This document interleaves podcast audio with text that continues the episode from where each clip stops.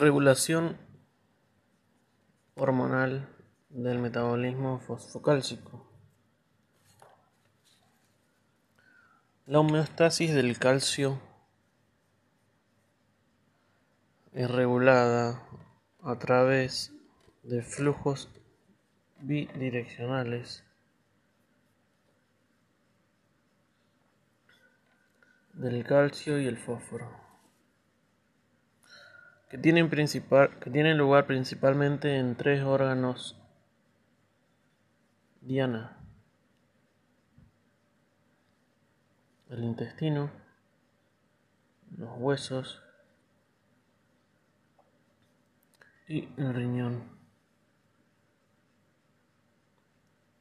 Los niveles de calcio extracelular son estrechamente controlados y estables debido a la gran sensibilidad de estos órganos y las hormonas controladoras, la parato-hormona, el 1,25 hidroxide 3 y la calcitonina.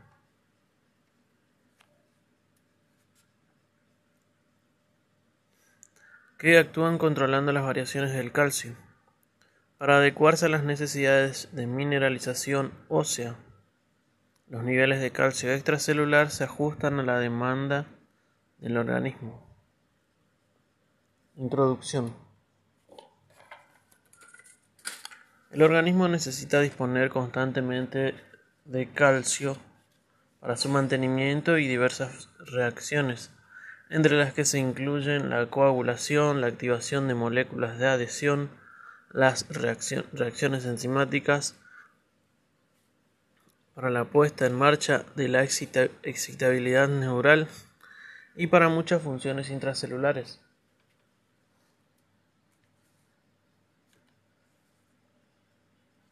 En cantidades absolutas, un adulto sano que pese 70 kilogramos tiene alrededor de un kilo 300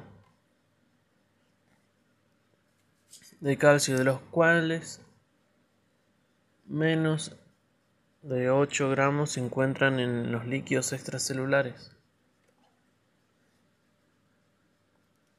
y el resto en el esqueleto.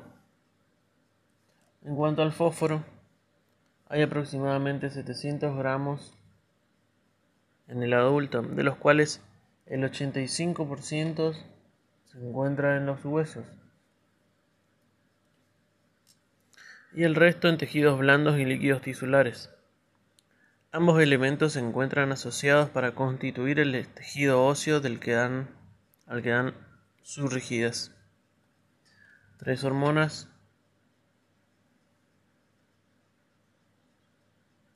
se relacionan de modo principal con la regulación del metabolismo del calcio. La 1,25 dihidroxi dihidroxicolecalciferol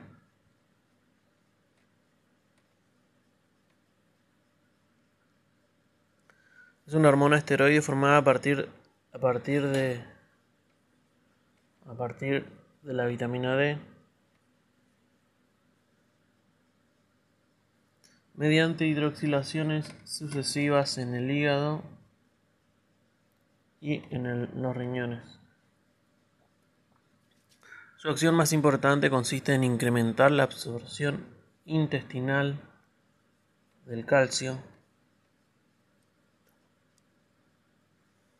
La hormona paratiroides, hormona. Se secreta por las glándulas paratiroides y su función esencial consiste en metabolizar el calcio proveniente del hueso e incrementar la excreción urinaria de fosfatos.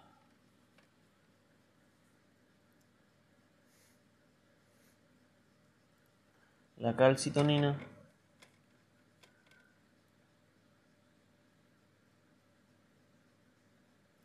Una hormona que disminuye el calcio se secreta en los mamíferos sobre todo por las células de las glándulas tiroides e inhibe la reabsorción ósea. Una cuarta hormona, la proteína relacionada a la, la Actúa sobre uno de los receptores del aparato hormona y es importante para el desarrollo esquelético en el útero.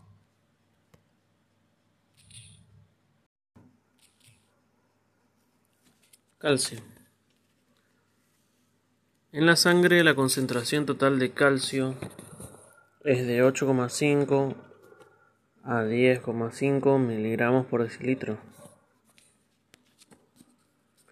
El calcio extracelular, que es fundamental en diversas funciones orgánicas, está presente en tres formas.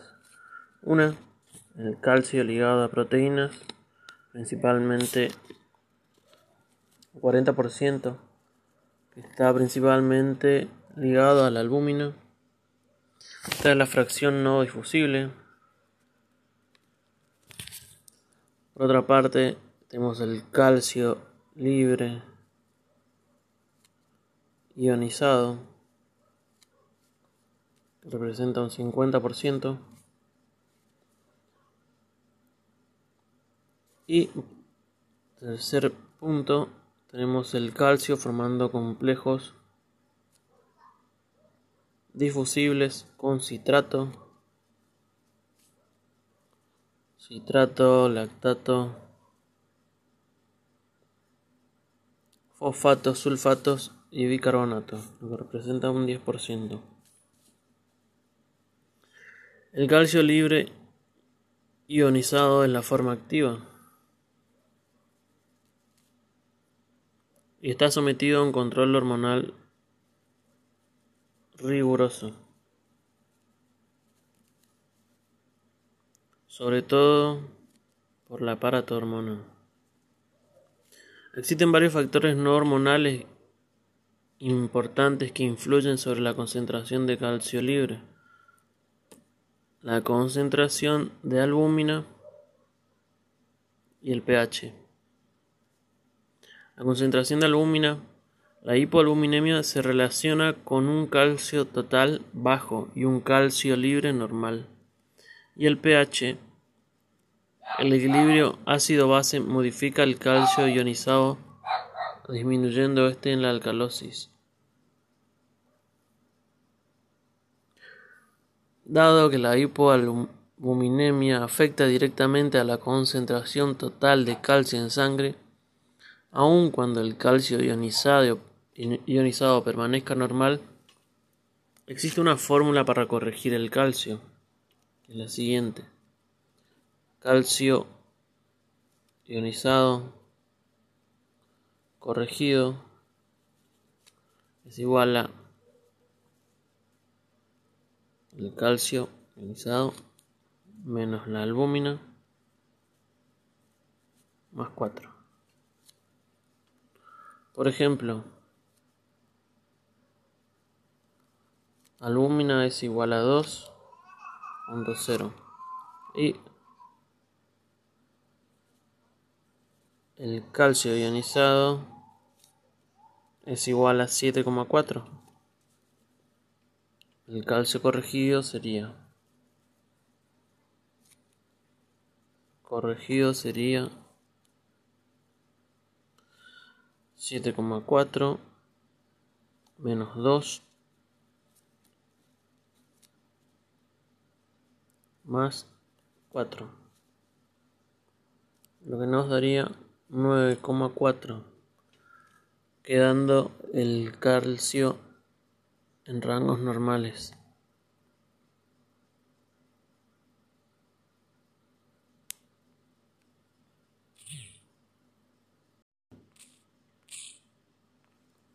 Fósforo.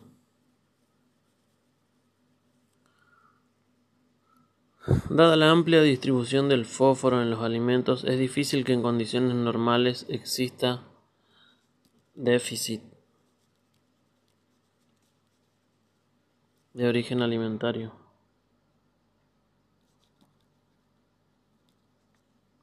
El adulto ingiere unos 1400 miligramos por día de fósforo miligramos por día de fósforo, con grandes oscilaciones, describiéndose déficit de fósforo exógeno solo en los pacientes sometidos a nutrición parenteral.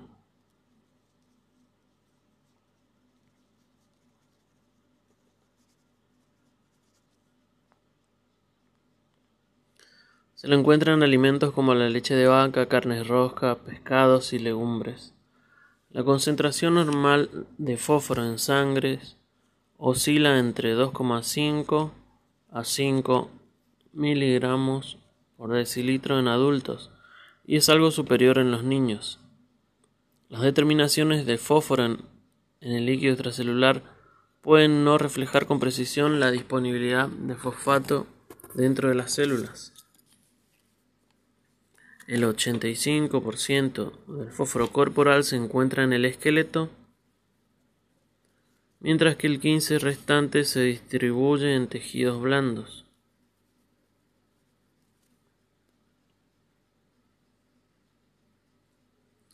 El fosfato plasmático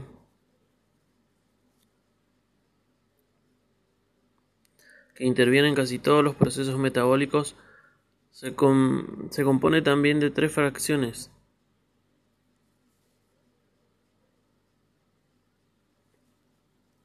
Uno, unidad proteínas, que representa el 12%. Unidad proteínas representa el 12%. 2. Ionizado,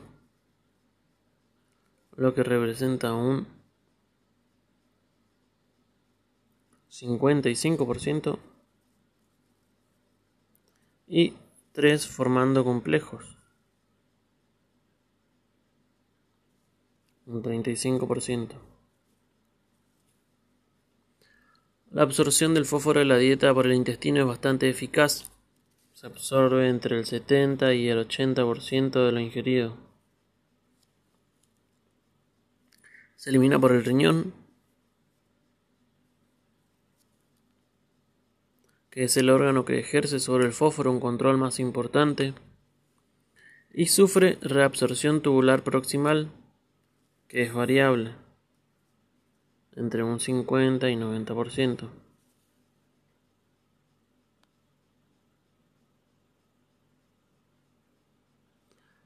La cantidad de fosfato eliminada de la orina depende de la dieta. Si, la sobrecarga de fósforo disminuye, aumenta la reabsorción tubular proximal y disminuye la fosfaturia. Si la cantidad de fosfato de fósforo que llega al riñón aumenta, ocurrirá lo contrario. La paratormona favorece la eliminación de fosfato en la orina.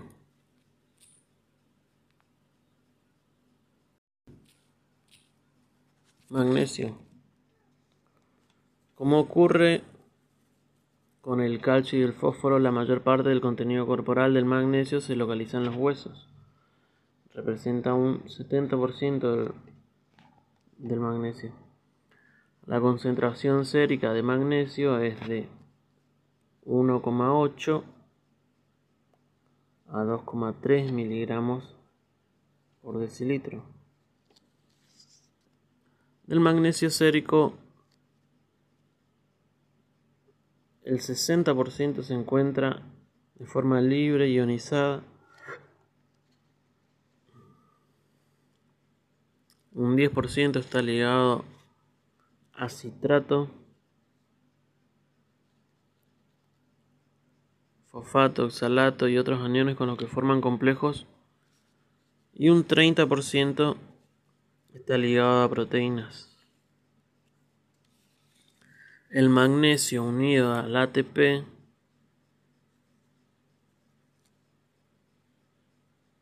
es fundamental para las reacciones metabólicas. Los factores que influyen sobre las fracciones del calcio influyen de forma similar sobre el magnesio. La eliminación de magnesio se realiza principalmente por la orina, pero también por el sudor y la leche materna.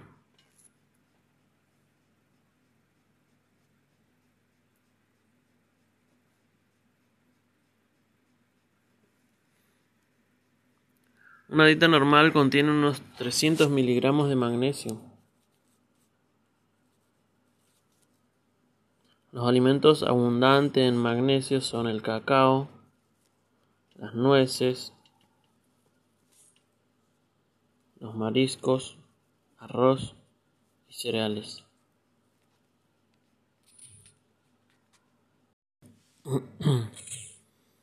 Receptor sensor del calcio.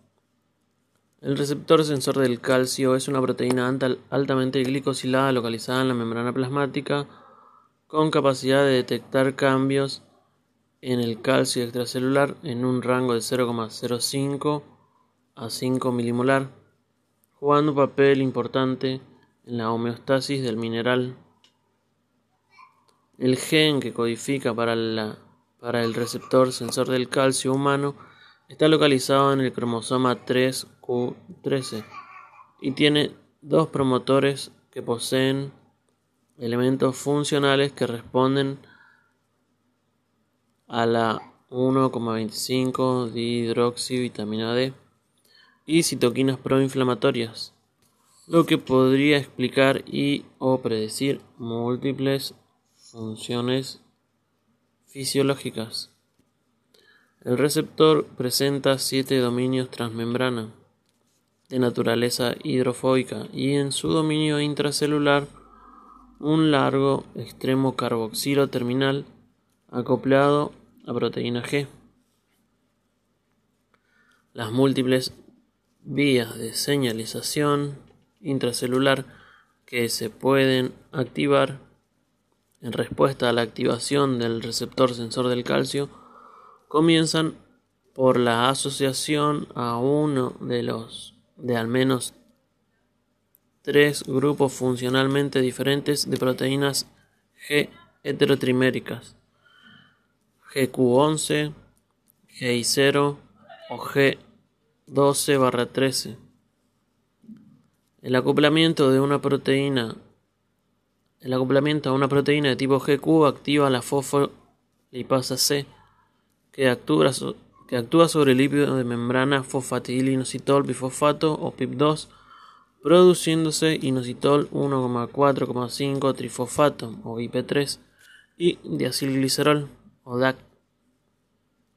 El primero genera la movilización del calcio desde los depósitos intracelulares hacia el citosol, mientras que el DAC activa a diferentes isoformas de proteínquinasa C o PKC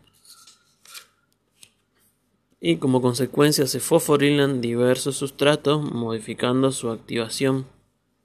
Por otra parte, la unión AGI gatilla la inhibición de la enzima adenilato ciclasa o AC, disminuyendo así la producción de AMP cíclico. El receptor sensor del calcio se expresa en todos los tejidos que contribuyen a la regulación de la homeostasis del calcio sérico, incluyendo, además de la ya mencionada, glándulas paratiroides, huesos, riñón e intestino así como en tejidos donde no se relaciona con esta función como cerebro, páncreas, hígado, pulmones, esófago, estómago, corazón, piel, hipófisis, ovario, mama, testículo y próstata. La expresión del receptor sensor del calcio en tejidos con funciones que difieren de la hemostasis del calcio se ha relacionado con la secreción gástrica del ácido clorhídrico y gastrina, diferenciación de los queratinocitos, promoción o prevención del crecimiento tumoral y secreción de insulina, entre otros.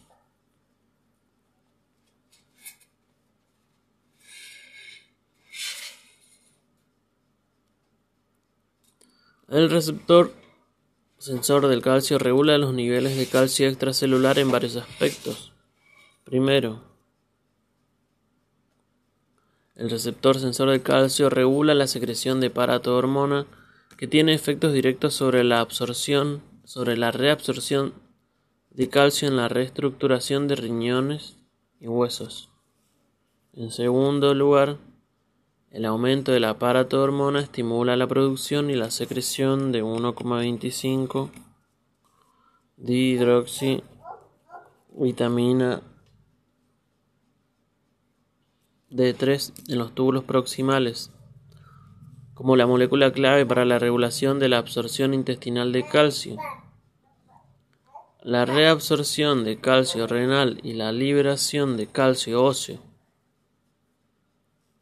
En tercer lugar, la activación del receptor sensor de calcio en algunos casos inhibe la actividad de los osteoclastos lo que, suprime, lo que suprime aún más la liberación de calcio óseo. Además, el receptor sensor del calcio se expresa altamente en el sistema digestivo, incluido el páncreas, el estómago, el intestino delgado y el intestino grueso.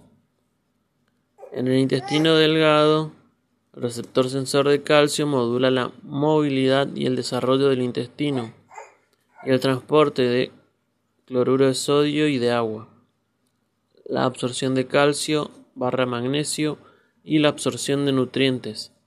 Además, el receptor sensor de calcio expresada en túbulos renales también puede regular directamente el filtrado y la reabsorción de iones metálicos, incluido el calcio.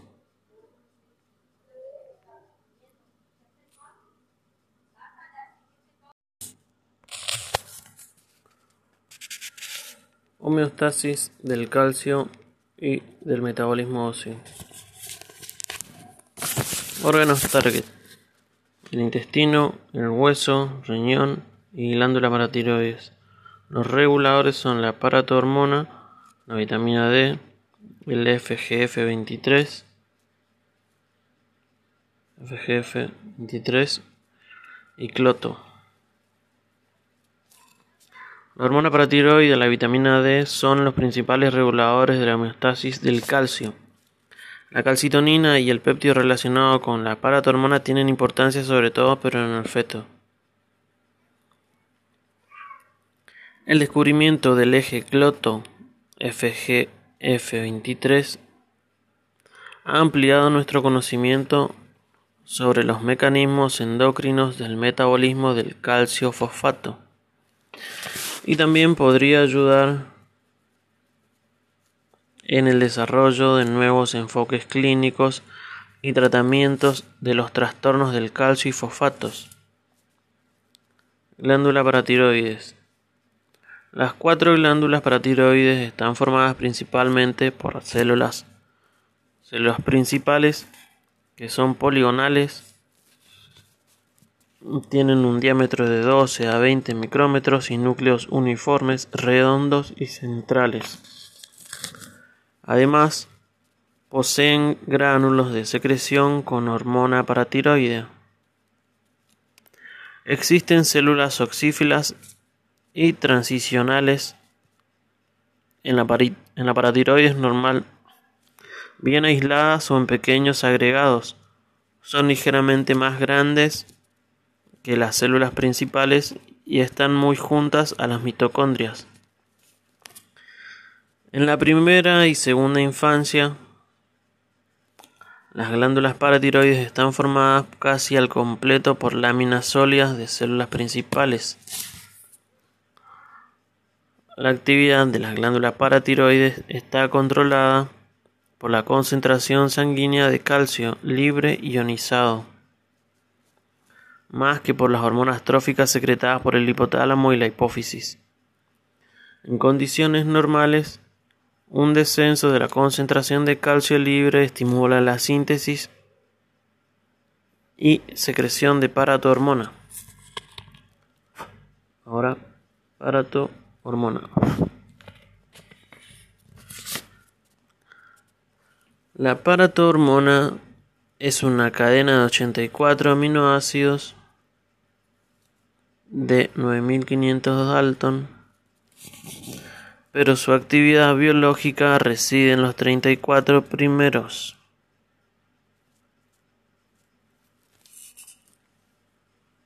Residuos. En la glándula paratiroides se sintetiza una pre-pro-paratormona, que es una cadena de 115 aminoácidos, y una hormona y una prohormona paratiroide de 90 aminoácidos.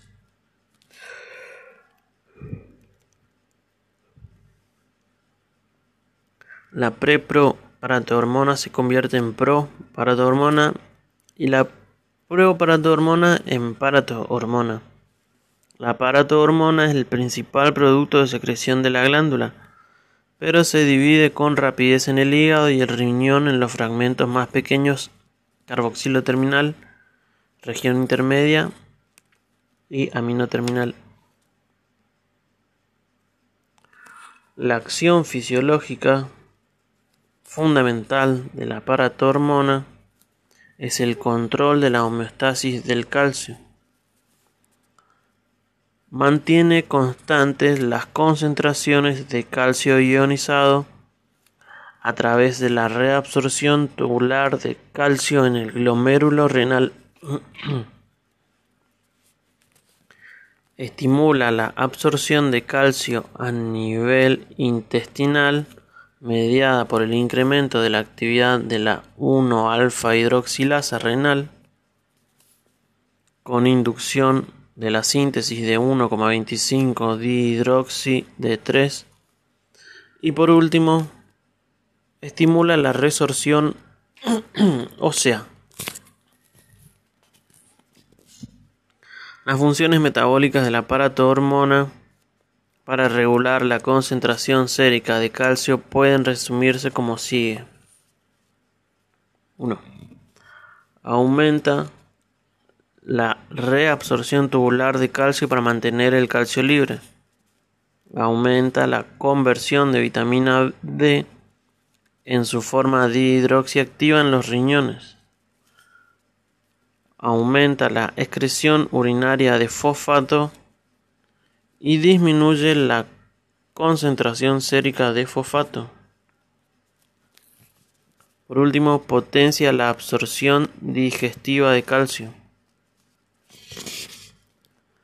El efecto neto de estas acciones es un aumento en la concentración de calcio libre que a su vez inhibe aún más la secreción de paratormona en un bucle de regulación por retroalimentación clásico. El osteoblasto y sus células progenitoras son células diana de la paratormona a través de los siguientes mecanismos. 1.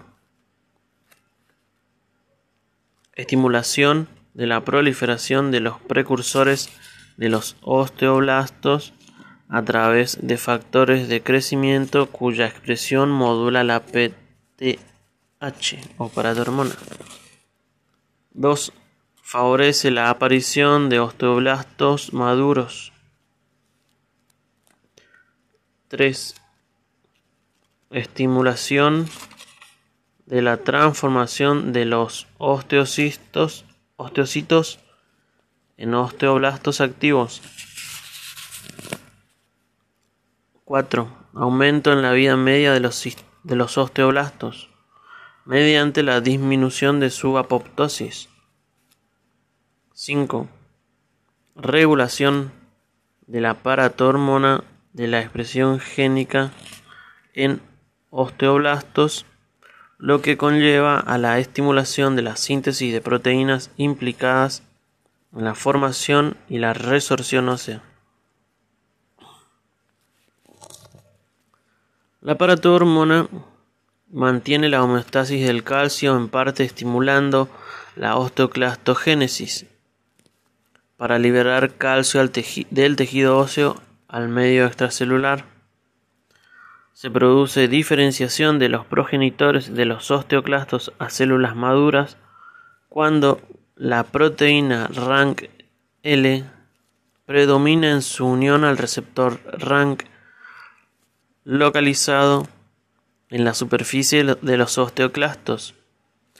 Este efecto es estimulado por la paratormona mientras que actuaría disminuyendo la producción de OPG u osteoprotegerina, que es un inhibidor principal de la diferenciación, formación y función de los osteoblastos.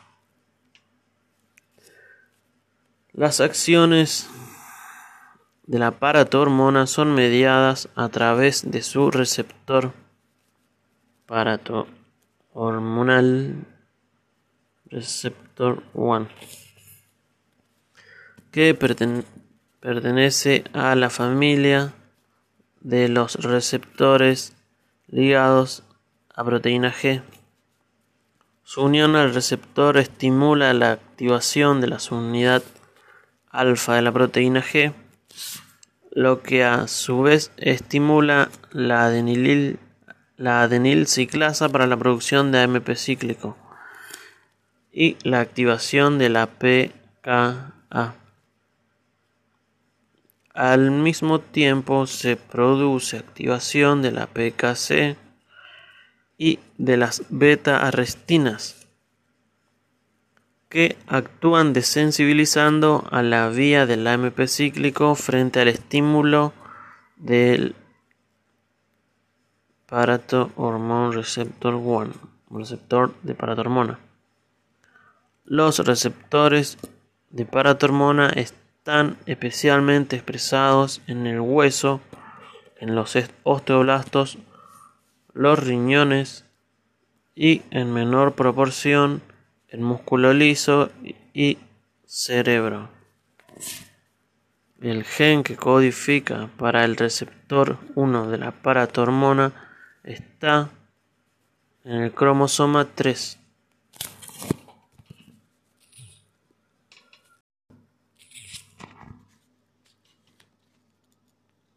Péptido relacionado con la paratormona. es la proteína relacionada con la paratormona PTHRP o PTH Related Protein, cuyo origen principal durante la gestación es la placenta.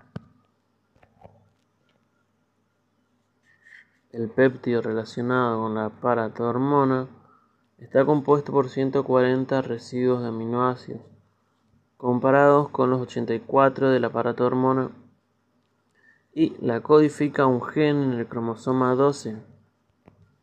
Al igual que la paratormona, activa los receptores 1 de la paratormona en las células renales y óseas y aumenta el AMP cíclico urinario y la producción renal de 1,25 dihidroxi 3. Se sintetizan casi todos los tipos celulares del organismo, incluidos todos los tejidos de la etapa embrionaria, en algún estadio del desarrollo fetal, pero es principalmente producida por las glándulas paratiroides fetales. En los adultos, el péptido relacionado con la paratormona se produce tanto en las mamas como en la leche y parece ser el agente estimulador más importante de la transferencia materno-fetal de calcio.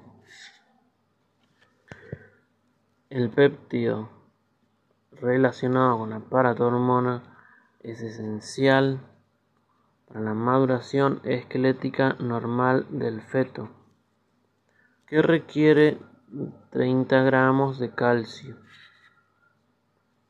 Otras funciones de este péptido consisten en estimular la proliferación de los condrocitos e inhibir la mineralización de dicho cartílago. También parece actuar como un factor de crecimiento para el desarrollo de la piel, los folículos pilosos y las mamas.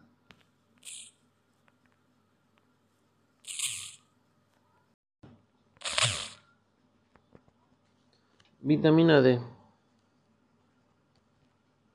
La mal llamada vitamina D es en realidad una prohormona, la precursora de la hormona esteroidea 1,25 dihidroxi vitamina D o calcitriol. El organismo puede generarla simplemente por la acción de la luz ultravioleta del sol sobre su precursor en la piel, el 7-dehidrocolesterol. Es una prohormona porque cualquiera de sus dos formas, el ergocalciferol o vitamina D2 presente en los vegetales o el colecalciferol vitamina D3 presente en los animales son inactivas en el momento de su síntesis y deben ser convertidas por el, por el organismo a la forma hormonal para ejercer sus importantes funciones biológicas, como la de aumentar la supervivencia. Este proceso de activación requiere dos hidroxilaciones sucesivas. La vitamina D se transporta unida a la proteína transportadora de vitamina D al hígado.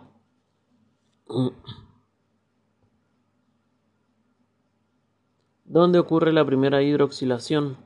La vitamina D se convierte en 25 hidroxivitamina D, también llamada calcidiol el, metabolito que circula en mayor concentración. La segunda hidroxilación que convierte a la 25 hidroxivitamina D o calcidiol en la 1,25 dihidroxivitamina D, también llamada calcitriol. La vitamina D hormona y por tanto el metabolito natural más activo del sistema endocrino de la vitamina D, tiene lugar predominante pero no exclusivamente en el riñón y también en numerosas células no renales. La actividad de la 1-hidroxilasa renal está rigurosamente controlada. Esta enzima es también un citocromo P450 que se induce en respuesta al bajo calcio y bajo fósforo o a aumentos en la paratormona y es fuertemente inhibida por la poderosa hormona fosfatúrica, la FGF23, el gen de la longevidad, el cloto y el propio calcitriol. Transporte de la vitamina D. Transporte de la vitamina D. La mayor parte de la 1,25 dihidroxivitamina D circula unida a la proteína transportadora de vitamina D.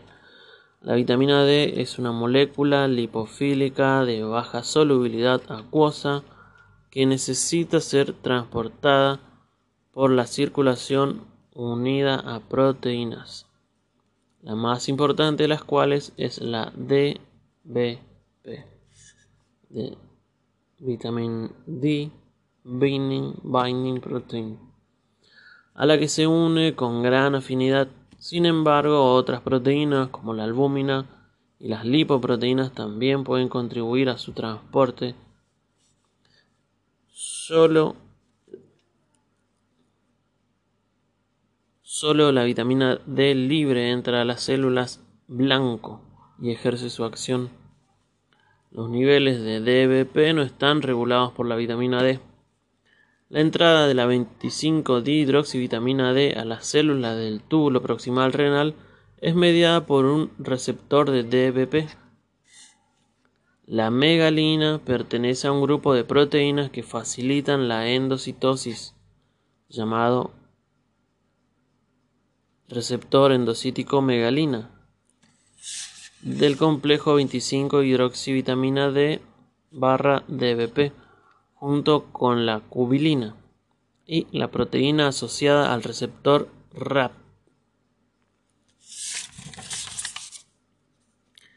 Receptor receptor de vitamina D o BDR.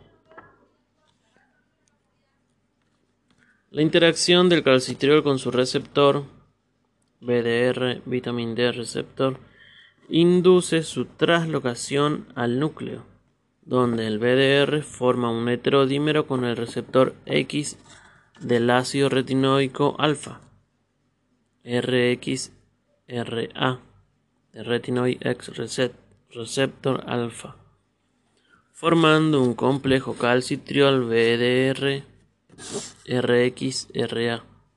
Este complejo actúa como un factor de transcripción que reconoce y se une a elementos de respuesta a la vitamina D, BDRE, por vitamin D response elements ubicados en regiones promotoras de genes blancos, mediando el ensamble del complejo de iniciación de la transcripción en forma alternativa cuando el complejo calcitriol BDR-RX-RA se une al BDRE de vitamin D response element inhibitorio, correpresores son reclutados y se produce una inhibición de la transcripción génica. Las acciones no genómicas o acciones rápidas de la vitamina D se producen luego de la unión del BDR ubicado en caviolas en la membrana plasmática. Esta unión lleva a la activación de la proteína C, la adenilato ciclasa, la fosfolipasa C y o apertura de los canales de calcio que están asociados a la generación final de respuesta biológica. En resumen, las acciones biológicas resultantes de la regulación transcripcional del complejo calcitriol BDR RXRA tienen efectos pleiotrópicos, o sea, que tiene efectos en varios lugares, regulando cientos de genes, algunos involucrados en la homeostasis de la vitamina D y el calcio, otros en la diferenciación y supresión de la proliferación celular y otros tantos en la modulación de las respuestas inmunes innatas y adaptativas.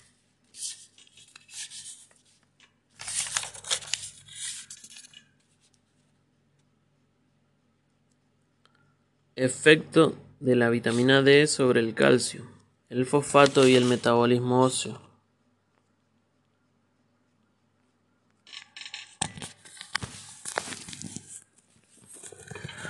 La vitamina D muestra sus efectos calcémicos y fosfatémicos al alterar las expresiones de varios genes en el intestino delgado, los riñones y los huesos.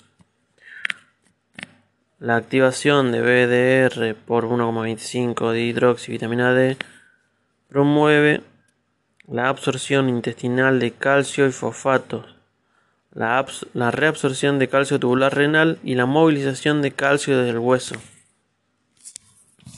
Acción intestinal. La absorción intestinal de calcio es una de las acciones primeras y mejor conocidas de la vitamina D a nivel del duodeno y la primera porción del yeyuno. La absorción se da por dos mecanismos, difusión pasiva y transporte activo. Estos dos procesos ocurren paralelamente.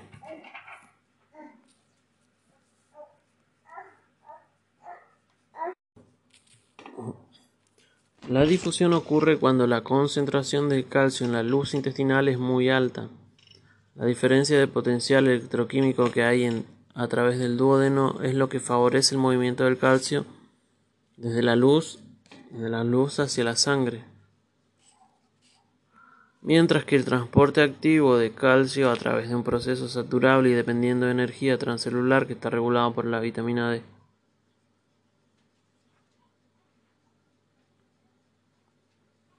Mientras que el transporte activo de calcio a través de un proceso saturable y dependiente de energía transcelular. Está regulado por vitamina D. El proceso transcelular comprende tres fases. A. Entrada del calcio desde el lumen a la célula intestinal a través de canales de calcio especializados. TRP-B6, localizado en la membrana de borde en cepillo. B. Difusión intracelular mediada por la proteína citosólica ligadora del calcio.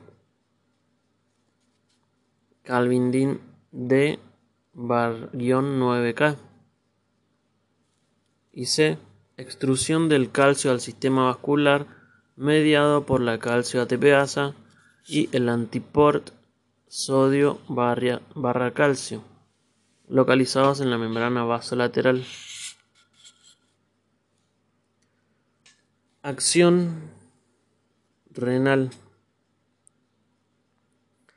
Diariamente el 98% del calcio filtrado es reabsorbido, lo que indica una gran eficiencia en el manejo renal de este catión. más de la mitad se reabsorbe en el túbulo proximal. Aproximadamente el 25% del calcio reabsorbido en la rama gruesa ascendente de Henle, 10 a 15% en el túbulo distal y 5% en el colector. La acción de la vitamina D se lleva a cabo en el nefrón, el sitio con mayor concentración de BDR, receptor de vitamina D, supongo. Allí el calcitriol acompaña la acción del aparato hormona. Las proteínas involucradas son homólogas a las intestinales. La calvindina de 28 kilodalton homóloga a la de 9 kilodalton intestinal TRPV homólogo al TRPV6 intestinal. En el TRPV5 homólogo al TRPV 6 intestinal y la calcio ATPasa. La presencia del receptor megalina en la membrana apical de la célula de porción proximal del túbulo renal es necesaria para la absorción desde el filtrado glomerular, glomerular, la 25 hidroxivitamina B 25D ligada a su transportador, la proteína transportadora vitamina D, DBP. Una vez en el interior de las células del túbulo proximal, la D25 puede unirse a la 1-hidroxilasa renal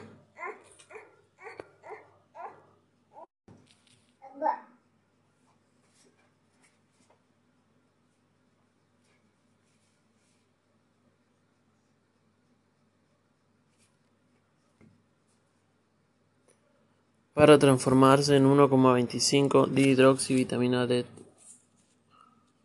calcitriol o 1,5 D y mantener la producción de 1,25 D y la activación renal y endocrina del receptor de RBD no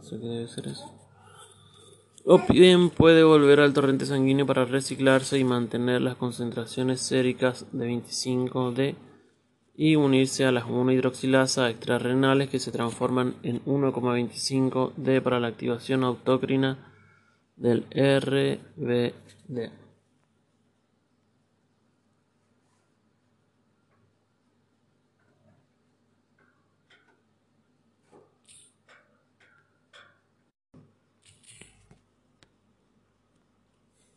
Acción ósea. La acción ósea de la vitamina D es directa sobre los osteoblastos y a través de esto indirecta sobre los osteoclastos. El BDR se encuentra en los osteoblastos. El calcitriol promueve la diferenciación de los mismos.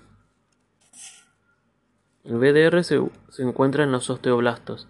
El calcitriol promueve la diferenciación de los mismos y regula la producción de proteína como el colágeno, la fosfatasa alcalina y la osteocalcina. Además, de su rol en la promoción de la formación ósea, la 1,25 dihidroxivitamina D también promueve la resorción al aumentar el número y la actividad de los osteoclastos. La estimulación de la osteoclastogénesis está mediada por los osteoblastos. Estos producen una proteína de membrana conocida como RANK ligando, que se une a RANK en los osteoclastos y sus precursores hematopoyéticos. Este contacto célula a célula estimula la diferenciación de los precursores a osteoclastos y promueve su actividad.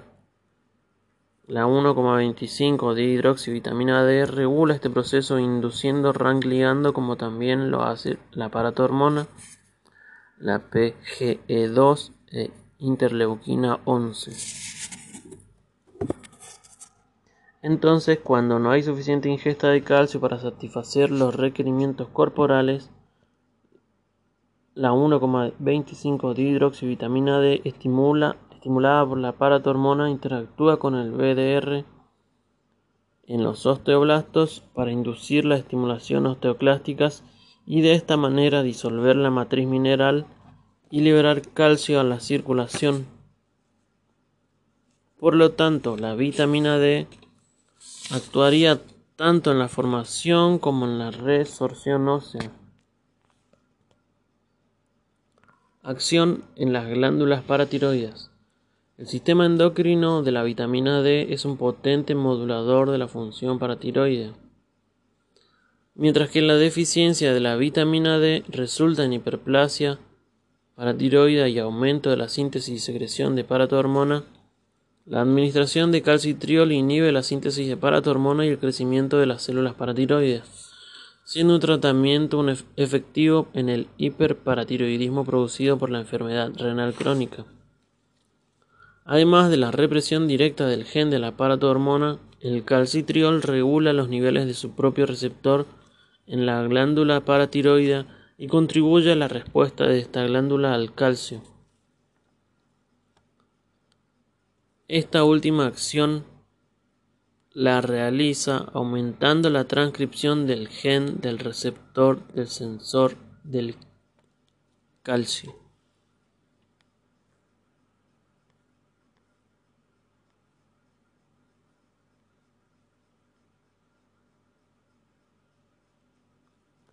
Efectos no clásicos de la vitamina D. La vitamina D tiene una multitud de acciones no clásicas. Esto se debe en parte a la presencia del BDR en la mayoría de los tejidos y células, incluidas la piel, el músculo esquelético, el tejido adiposo, el páncreas endocrino, las células inmunitarias, los vasos sanguíneos y el cerebro, la mama, muchas células cancerosas cancerosas y la placenta. Vitamina D y diabetes. La 1,25 hidroxivitamina D3 juega un papel importante en la homeostasis de la glucosa a través de diferentes mecanismos. Mejora la función de las células beta y optimiza la sensibilidad a la insulina en las células blanco hígado, músculo esquelético y tejido adiposo. Adicionalmente, la 1,25 vitamina D3 protege a las células beta del daño del ataque inmune por su acción directa sobre los linfocitos B y también por su acción indirecta sobre otras células del sistema inmune, tales como los macrófagos, células dendríticas y linfocitos T. Adicionalmente, los macrófagos, células dendríticas y linfocitos B pueden sintetizar 1,25 dihidroxivitamina D3, lo cual a su vez contribuye con la regulación de las respuestas inmunes locales. Vitamina D y sistema inmune. La vitamina D tiene múltiples efectos sobre la función del sistema inmune. Es un potente modulador del sistema inmune, sobre todo cuando se metaboliza a la forma 1,25 de hidroxivitamina D3. está implicada en la proliferación y diferenciación celular. Otro ítem. La materia de las células del sistema inmune es encargada de expresar los receptores de la vitamina D excepto las células B. Mejora la inmunidad innata mediante el aumento de la diferenciación de los monocitos a macrófagos. Tiene efectos sobre la diferenciación y la modulación de las respuestas de los monocitos macrófagos, las células presentadoras de antígenos, las células dendríticas y los linfocitos. Además, estas células expresan 1-alfa hidroxilasa, por lo que pueden tener producción local de 1,25 dihidroxivitamina D3 con efectos autócrinos y paracrinos. Los efectos de la vitamina D en la función de los macrófagos han sido fundamentales para comprender su papel en la regulación de la respuesta inmune. Inicialmente se, inicialmente se identificó se identificó que la función principal de la vitamina D consistía en estimular la diferenciación de los precursores monocíticos hacia macrófagos maduros. Posteriormente se mostró que los macrófagos humanos son capaces de sintetizar 1,25 de hidroxivitamina D3 cuando se estimulan con interferón gamma. La activación local de vitamina D por la 1-alfa hidroxilasa de los macrófagos, junto con la expresión del receptor BDR, demuestra la acción autócrina de estas células. La vitamina D tiene la capacidad de incidir la expresión de catelicidina, un péptido antimicrobiano en bronquios, queratinocitos y diferentes células epiteliales, incluyendo las gastrointestinales y del tracto urinario, de tal manera que el daño local o la infección puede estimular la expresión de esta proteína en la mayoría de los epitelios con efectos de inmunidad innata y efectos antimicrobianos en contra de bacterias, virus y hongos. Por otra parte, diferentes estudios han demostrado que la vitamina D también tiene efectos sobre las células dendríticas y su función, y su función de presentación de antígenos. Específicamente, la 1,25 dihidroxivitamina D3 inhibe la maduración de las células dendríticas derivadas de los monocitos y suprime su capacidad de presentar antígenos. En cuanto a la inmunidad adaptativa, la 1,25 dihidroxivitamina 3 suprime la proliferación, diferenciación y producción de inmunoglobulinas de los linfocitos B. En cuanto a los linfocitos T, modula su proliferación y producción de citoquinas. En este sentido, inhibe la expresión de citoquinas TH1, interleuquina 2, interferón gamma y factor de necrosis tumoral e induce la expresión de citoquinas de T helper 2, interleuquina 4, 5 y 10. A través de estos mecanismos se relaciona con el control de las enfermedades autoinmunes. Inhibición de la progresión tumoral. Se puede explicar en parte por la activación endocrina, autócrina o paracrina del receptor de vitamina D para ejercer alguna de sus numerosas funciones antitumorales, entre ellas A. Acciones antiproliferativas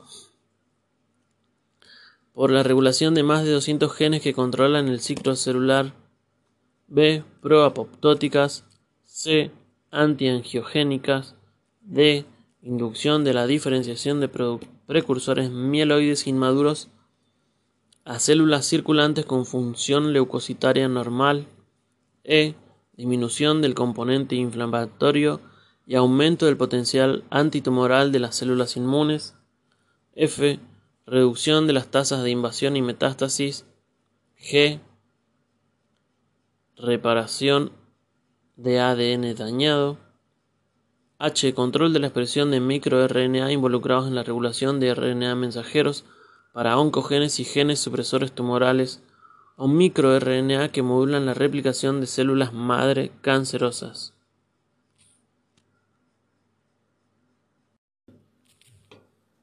Calcitonina. La calcitonina es un polipéptido de 32 aminoácidos con función hipocalcemiante, secretado por las células, por células neuroendocrinas principalmente por las células parafoliculares C de la tiroides. El complejo genético que codifica la calcitonina está compuesto por dos genes conocidos alfa y beta. El gen alfa tiene seis exones y de él derivan tanto la calcitonina como un neuropéptido potente con potente acción vasodilatadora que recibe el nombre de péptido relacionado con el gen de calcitonina o calcitonin gene related peptide o, G, CGRP. El gen beta solo codifica al beta CGRP. Mientras que la producción de calcitonina se realiza fundamentalmente en las células C de la tiroides, el alfa CGRP se produce casi exclusivamente en células del sistema nervioso central y del periférico. Estos péptidos se sintetizan inicialmente como grandes precursores, como procalcitoninas, que posteriormente se transforman en la propia célula y por acción enzimática en péptidos más pequeños, como calcitoninas. Además de estos dos péptidos, la catacalcina y el CGRP y por procesamiento alternativo del RNA se generan otros péptidos con diferentes funciones. Uno de ellos es la amilina que se aisló originalmente en las células beta pancreáticas y en el riñón modula la excreción de calcio, los niveles de los receptores tiacídicos y aumenta la actividad de la renina. La catacalcina y, el, y la calcitonina se cosecretan en cantidades equimoleculares por las células parafoliculares o células C de las glándulas tiroides. La calcitonina parece tener escasa consecuencia en los niños y en los adultos. En el feto, sin embargo, los niveles circulantes son altos y parece que aumentan el metabolismo óseo y el crecimiento esquelético. Estos altos niveles son probablemente estimulados por los niveles normalmente elevados de calcio en el feto. Su acción parece ser independiente de la parotohormona y la vitamina, y la vitamina D. La calcitonina contribuye a la homeostasis del calcio por inhibición directa de la resorción ósea mediado por el estoclasto y aumentando la excreción renal, efectos logrados por la alta afinidad de su receptor, el CTR o receptor de calcitonina, miembro de la superfamilia de receptores acoplados de la proteína G. Se ha demostrado clásicamente que dicho receptor activa las vías de la PKA, la PL, PLC o fosfolipasa C y de la PLD. Sin embargo, recientemente se descubrió que además actúan a través de la activación de MAPkinasa. El receptor de calcitonina tiene dos variantes, CTR1A y CTR1B. La calcitonina se sintetiza en otros órganos como el aparato digestivo, el páncreas, el cerebro y la hipófisis. En estos órganos se cree que la calcitonina se comporta como un neurotransmisor para imponer un efecto inhibitorio local en la función renal.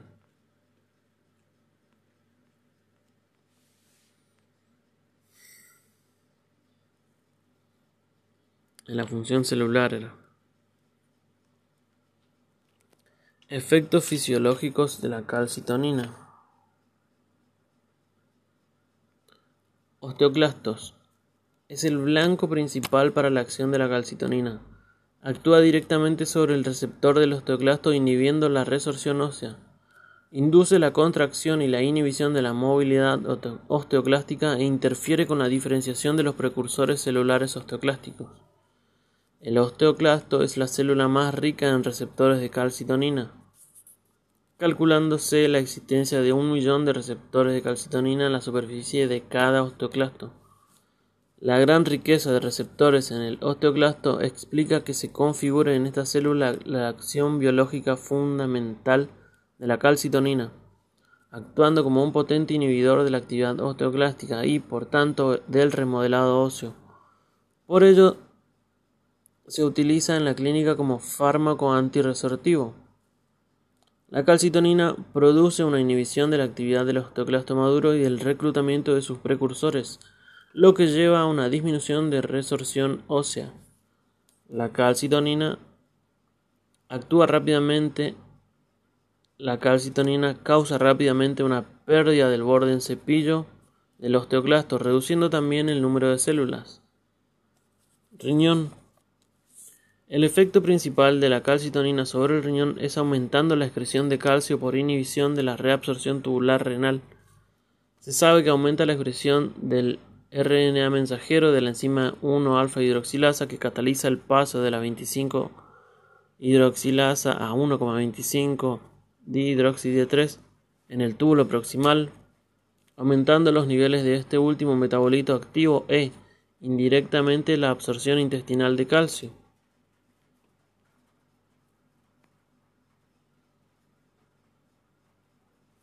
La función más importante de la calcitonina parece ser la protección del esqueleto, lo que viene avalado por los siguientes hechos. 1. En los seres humanos la calcitonina está elevada al nacer y durante la infancia, así como durante el embarazo y la lactancia, estados en los que existe mayor necesidad de calcio. Los niveles séricos de calcitonina resultan inferiores los niveles séricos de calcitonina resultan inferiores en la mujer que en el varón y disminuyen aún más, aún más en la, en la mujer tras la menopausia, coincidiendo en una mayor pérdida de masa ósea. Esta falta de concordancia junto al hecho ya señalado de que en situaciones de ablación total de la tiroides con niveles interdetectables de calcitonina no se produzca una pérdida importante de hueso, hace que la calcitonina sea aún hoy una hormona en busca de función. Respuesta hormonal a la hipocalcemia. En una situación de hipocalcemia, Las glándulas paratiroides responden rápidamente a una disminución del calcio sérico. La hormona elevada actúa sobre el hueso para aumentar la salida de calcio, pero la liberación del calcio desde el hueso también se acompaña de la liberación de fosfato. La hormona actúa también en los riñones aumentando la reabsorción tubular de calcio para que el calcio liberado por el hueso se mantenga en el espacio extracelular. La hormona produce fosfaturia, por lo que el fosfato liberado por el hueso no se acumula en el espacio extracelular. Esto puede no ser suficiente para llevar el, calcio a lo normal, por lo tanto la hormona elevada estimula la producción de 1,25 hidroxi d 3 que a su vez estimula la absorción intestinal de calcio. Este sistema regulador parece ser adecuado para controlar el calcio sérico. Sin embargo, la 1,25 hidroxi d 3 no solo aumenta la absorción intestinal de calcio, sino también la absorción de fosfato. Factores involucrados en la homeostasis. hormona, calcitriol, calcitonina, esteroides sexuales, eh, hormona de crecimiento o IGF, IGF HT, hormona tiroides, PRL, prolactina, G, glucocorticoides, citoquinas proinflamatorias. Esto pertenece a un cuadro que está acá. Conclusión, vamos a unirle todo ya acá. El calcio y el fósforo y el magnesio participan en numerosos procesos biológicos de tal importancia que se ha desarrollado un complejo sistema de regulación homeostática para mantener sus concentraciones séricas en unos límites muy estrechos. Aunque en la regulación de la homeostasis mineral intervienen numerosos órganos y hormonas, los principales efectores son el intestino, el riñón y el hueso, sobre los que actúan las hormonas calciotropas, calciótropas, hormona, vitamina D y calcitonina, modulando la absorción, eliminación y depósito de manera que se mantengan unos niveles séricos constantes. La interrelación entre el sistema hormonal y los niveles séricos de calcio, fósforo y magnesio son tan estrechas que con frecuencia la interpretación de los cambios debe ser realizada en conjunto para que tenga sentido fisiopatológico.